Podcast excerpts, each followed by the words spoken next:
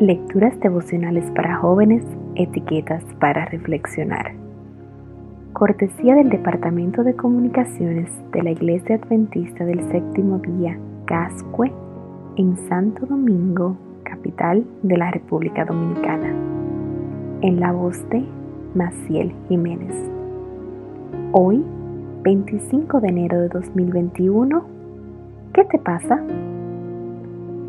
En Génesis capítulo 21 versículos 17 y 18 leemos.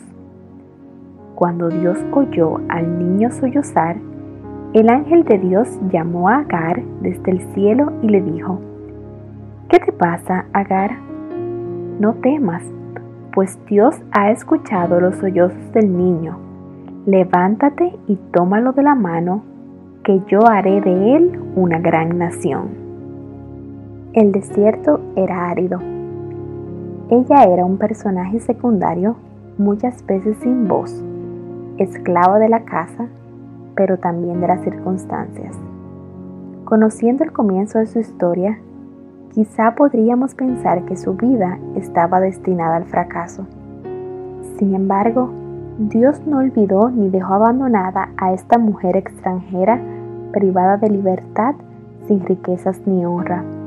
Él se le manifestó no una, sino dos veces, ambas en el desierto. La primera vez, Agar había oído, pero después regresó a las tiendas de Canaán y se sometió al mandato de su ama Sara, por orden de un ángel del Señor. Con el reproche también se mezcló la consolación de la promesa de la multiplicación de su linaje. Aproximadamente 15 años después, con una hogaza de pan y un odre de agua que Abraham les entregó con pesar, Agar e Ismael salieron del confort de su conflictivo hogar y se internaron en el yermo desierto con un rumbo incierto. Dios había prometido que haría de Ismael una nación grande.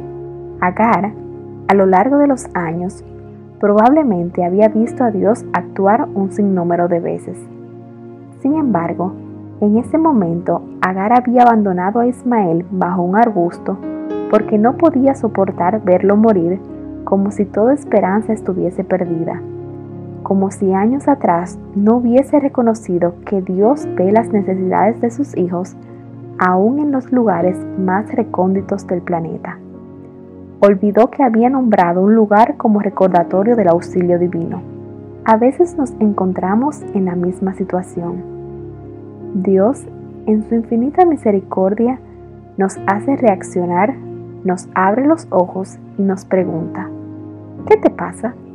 Hoy recordemos que no somos esclavos, sino hijos amados, depositarios de grandes promesas a quienes no abandonará.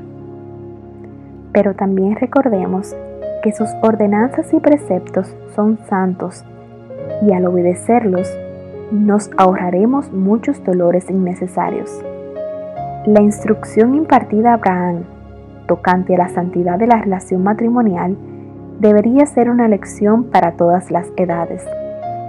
Los derechos y la felicidad de esta relación deben resguardarse cuidadosamente. Ibid, página 143.